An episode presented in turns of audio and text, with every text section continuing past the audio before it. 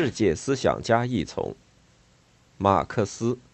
作者温迪·林恩·里，种族与革命。在其论文《种族、阶级和性别的理论化》中，罗斯布鲁尔论证说，女权主义者关于资本主义和隐性父权统治对妇女的双重压迫的分析，在某些方面已经走向描述一幅更加完整的压迫画图。他们中的大多数假定白种妇女或白种男人的体验是有普遍性的，所以认为这种对压迫的估价是可以普遍适用的。罗斯论证说，即使当焦点聚集在劳动、阶级、性别和种族的交叉点上时，他们首先将自己奉献给改革者的目标，将已经边缘化了的黑人男子重新编入劳动力市场，一种与资本主义以及隐性父权统治的目的不相一致的事业。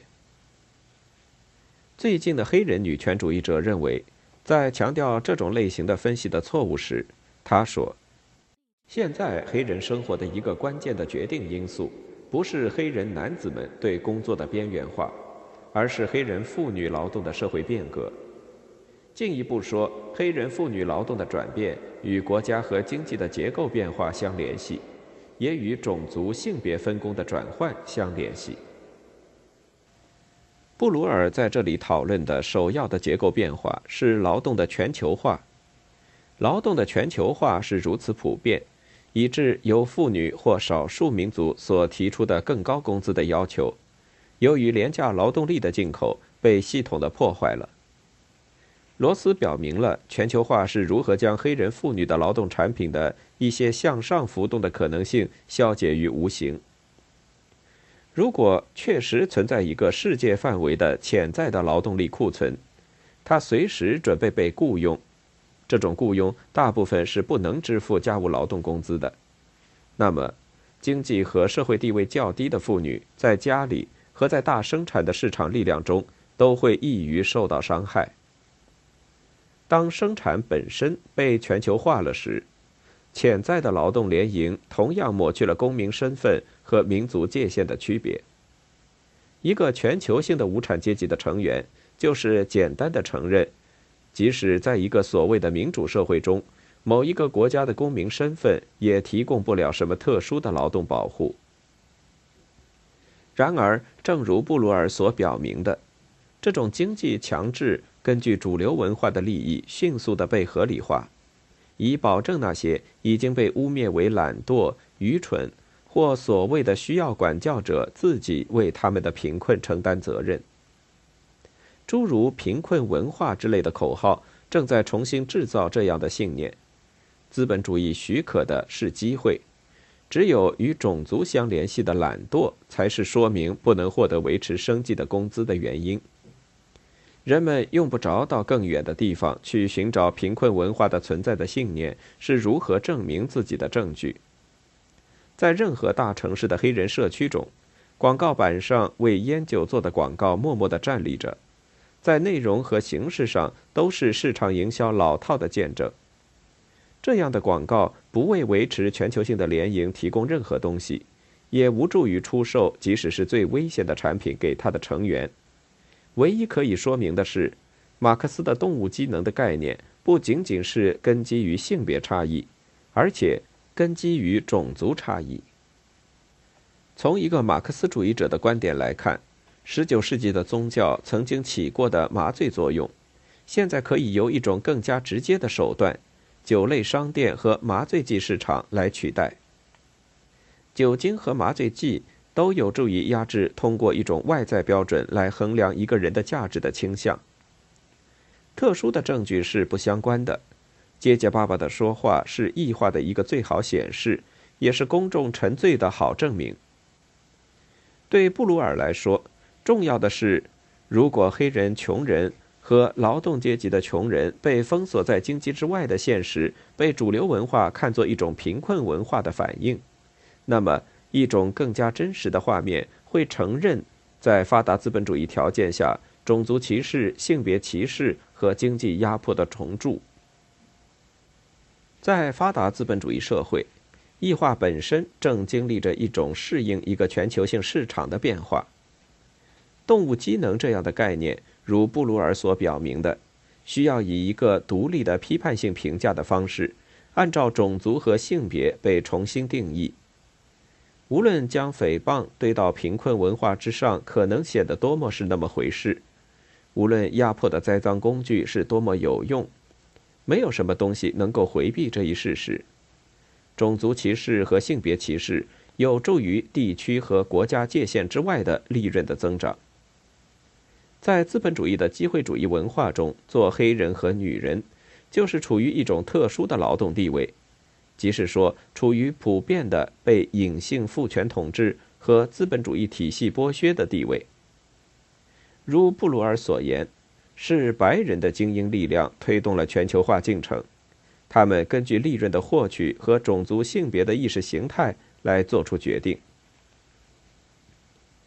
给定了劳动的全球变化以及这种变化对那些已经极易受到最悲惨的剥削的伤害的人的影响的证据。对于黑人和妇女的压迫持续到今天的事实也就不足为奇了。在布鲁尔看来，无论如何，最重要的，必须牢记在心的。是这样一种变化，该变化具有在这些包含广泛的结构变化的前后关系中，将人的种族、阶级和性别的差异理论化的含义。在这些关系中，有密切关系的不仅仅是劳动与性，还有劳动与种族。黑人妇女的劳动例证了一种建立在种族的规范和价值之上的。也建立在植根于性别分工中的物质安排之上的工资劳动的分工。问题必须包括布鲁尔的观点对马克思的诸概念发生了什么影响的分析，对种族和性别的意识形态的交织的分析是怎样影响我们理解异化、类存在和实践的方式的。如果对斯泰因的好人安娜的一种现象学的解读能够表明马克思主义的概念是如何适用于一个女权主义者对马克思主义应用的目的，那么从对种族的规范和价值所扮演的角色的解读中，我们能够得出什么样的可能的洞见呢？从资本主义和隐性父权统治的关系中，我们可以知道什么呢？种族压迫为将权力保持在白人精英手中。做出了什么样的贡献呢？革命到底又是为了解放谁呢？性的被放逐者，一些包括艾利森·贾格尔、贝尔·胡克斯和芭芭拉·史密斯等在内的性和种族研究的理论家，已经开始了雄心勃勃的对性的被放逐者的研究计划。在他的《革命在哪里》的论文中，史密斯论证说。在种族和性别之外，在对压迫和革命的理论化过程中，隐隐约约地出现了另一种批判的结合点，即同性恋。史密斯详细叙述了他自己在19世纪70年代中期同性恋运动中的经验。史密斯写道：“因为他走出了黑人解放、妇女解放，以及最重要的新出现的黑人女权主义运动的藩篱。”我离开了与一切主义相联系的假设的工作。对任何被压迫的人来说，包括男女同性恋者，在这种体系之下，要想获得自由是不可能的。警察局的走狗，驱赶畜生的棍棒，救火用的皮管，贫穷郊区的叛乱，维也纳的战争暗杀，肯特州对妇女的不受压制的暴力。不切实际的自我牺牲，以及我们的情感和身体所经验到的暴力，使得矛盾十分清楚。没有任何一个神志清醒的人需要这个继承秩序的任何部分。这是这样的一个体系：白人权力至上，厌恶女人，资本主义，恐惧同性恋。它使我们的生活始于如此的艰难之中。史密斯论证说。那些最可能被剥夺权利的人，就是那些对他们来说革命变得最为迫切的人，即妇女、有色人种、女同性恋者、男同性恋者以及其他被主流文化所放逐的人。与布鲁尔一样，史密斯说明了，无产阶级不仅仅是由被异化的白人所组成，而且还由那些其社会地位使家庭的稳定性陷于险境的人所组成。在马克思的论述中，家是由男性的性欲和妇女对家务的操劳来定义的。在此意义上，家对那些并不认同异性恋者的价值和规范的人的意义是模糊不清的。加上上述史密斯所述的现实危险，比如潜在的被逐出家庭的毁灭性的后果，这一点就变得很清楚了。他的主张，同性恋体现了对传统细胞式家庭的一个内在的激进批判，必然是建立于那些性的被放逐者所遭遇的暴力的基础之上。根据史密斯。传统的细胞式家庭的政治功能已经限制了性欲的表达和他的所有成员的性别角色，尤其是妇女、女同性恋者和男同性恋者。而且，这种限制是按照有利于保持一种父权统治的家庭概念和一种以性别分工为基础的劳动本体论的原则来实施的。它保证了由隐性父权统治的资本主义所赋予权力的那些富有的。被假定为正直的白人的持久特权。人权运动协会报告可以为上述观点做佐证。报告说，在一九九九年十二月发行的《走出去》杂志表明，当变性男人的年平均收入是两万四千九百七十九美元，女同性恋者的年平均收入只有一万七千四百九十七美元。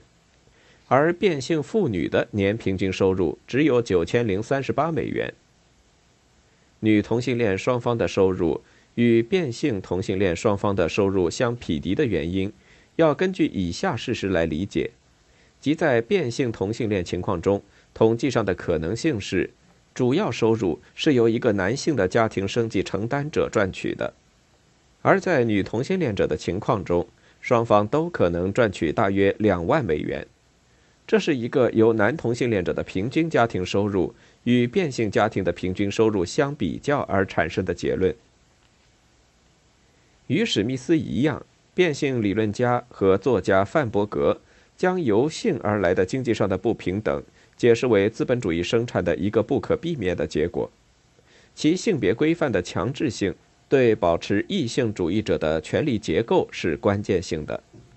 那么，拿什么来解释男同性恋者较高的收入呢？范伯格解释说，尽管由于欧洲的工业革命而被赋予了权利，资本家仍然利用许多传统的偏见，尤其是那些有利于他们的划分和征服的政策。然而，他们也提供了新的蒙混过关的机会，即为了生存，为了逃避，因为不遵从主流文化所认同的规范而被施加的暴力。而伪装成变性者，对性的被放逐者来说，相对安全的道路就是蒙混过关。史密斯在现代同性恋权利运动中重申这一点。他说：“同性恋白种男人的种族、性别和阶级特权，加上他们的众多人数，他们认同这种体系，而不是不相信这种体系。这已经使得现在的同性恋运动的政策。”与其他以身份认同为基础为争取社会和政治变革的运动非常不同。比如木屋共和国这个绝大多数由白种男人组成的、财政上保守的同性恋组织，他们的政治目标是拒绝资本主义企业的联合管理，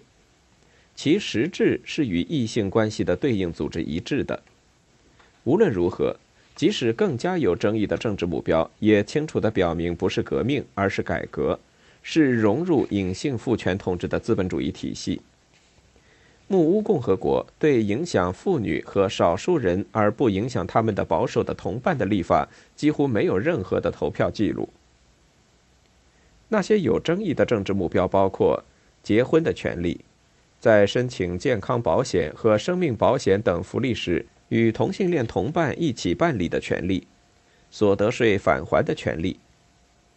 但是我们必须看到的是，当表达这些目标的语言是由典型的关于权利的语言构成时，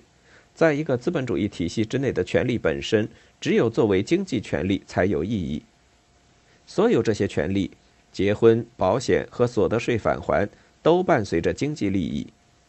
权利就是给那些已经从一个体系获益的人支付现金，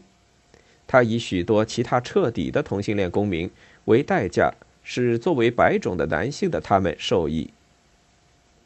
人们可以反对说，如果没有结婚的权利，为这个体系支付现金，就使得即使是那种白种同性恋男人，也只得躲在厕所里面临性的压迫了。这是真的。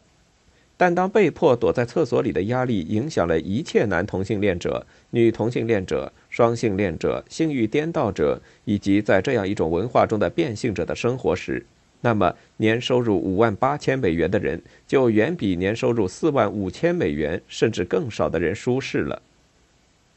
对于美元在道德上与被压迫的体验不相关的回答，我们可以说，在这样一种深深的植根于保持消费权利的文化中。这种美元无关论无疑是一种错误意识。如史密斯所指出的，母屋共和国曾经因为这种错误而被指责过，而且享受闲暇是经济上一个很大的奢侈。蒙混过关与富裕生活的其他配备一样，是一个可以购买的商品。有些人比另外一些人更容易蒙混过关，而多数人则没那么幸运。因蒙混过关被抓而遭受的严厉惩罚，使得资本主义和隐性父权统治体系之间的关系很清楚了。在17世纪末的英格兰，一个人因蒙混过关而遭受的惩罚是给他套上枷锁，装在一辆打开的马车中，拖着游街。直到1760年的法国，男女换装的同性恋者被活活烧死。虽然有严厉的刑法。整个欧洲妇女和男人一样，常常蒙混过关。蒙混过关在十七和十八世纪是如此普遍，以致成了小说的主题。斯泰因的好人安娜就可以作为这样一种小说来阅读，因为当斯泰因把安娜与莱特曼夫人的关系作为一种罗曼史来描写，因而使得安娜与莱特曼夫人的关系和她与其他女人的关系不同时。不存在什么性违法行为。相反，由于和传统习俗一致，安娜和莱特曼夫人蒙混过关了。几乎是一幅对异性性关系的规范和价值观的讽刺漫画。好人安娜依靠对她所服务的人的期待而生活。然而，通过安娜对莱特曼夫人经济上的慷慨态度所表现出来的自律，使她跨性了。因为他在性上的表现既不是妻子型的，也不是丈夫型的，因而也是不能在单纯的狭窄的资本主义批判的范围内得到估价的。只有一种关于性别规范如何被强制遵循的分析，才能提供更完整的说明。如果布鲁尔、范伯格和史密斯是正确的，那么一种对父权统治和资本主义关系的分析也是不够的。如果没有对各种有种族、性别、性别表达的方式和性取向等所发生的复杂作用的分析，没有一种革命是可能的。史密斯论证说，如果同性恋运动最终想获得一种不同于现状的真正结果，而不是作为施舍品一类的东西，那么他必须考虑制作出一份多方位的革命议程表。这不是为了政治的正确性，而是为了胜利。正如黑人女同性恋诗人和战士安德鲁·罗尔德所声言的：“主人的工具不会拆除主人的房屋。”对我来说，仅仅有同性恋的权利是不够的。我怀疑，对我们大多数人来说，他们是否足够？坦白地说，我现在想要得到的。是三十年前我参加民权运动时所要争取的同样的东西，和二十年前我参加妇女运动时所要争取的东西。这些东西从我脑子里冒出来，比曾经可能梦想的更加鲜明生动，那就是自由。史密斯所指的自由，只是从马克思的《共产党宣言》的展望中抛出的一块石头。共产党人不屑于隐瞒自己的观点和意图，他们公开宣布，他们的目的只有用暴力推翻全部现存的社会制度才能达到。让统治阶级在共产主义革命面前发抖吧！无产者在这个革命中失去的只有锁链，他们获得的将是整个世界。全世界无产者联合起来！共产党宣言。女权主义。种族歧视和同性恋的理论化表述所表明的是，对伴随着多种形式的压迫的批判性评估的联合起来的召唤，注定是没有什么结果的。一种为了既得利益者的革命不是革命，诸如木屋共和国这样的改革者的议程表，仍然安然地停留在对主人的工具的占有上，而不可能创造一种更加普遍的自由。这些理论家所描述的革命所要求的。是一种比马克思所想象的远为激进的无产阶级，一个无产阶级，它的目的不仅仅是资本主义的终结，而且还有支撑资本主义的异性主义和种族主义制度的终结。一种运动，它的面孔反映它的成员们的各种肤色、性别和阶级，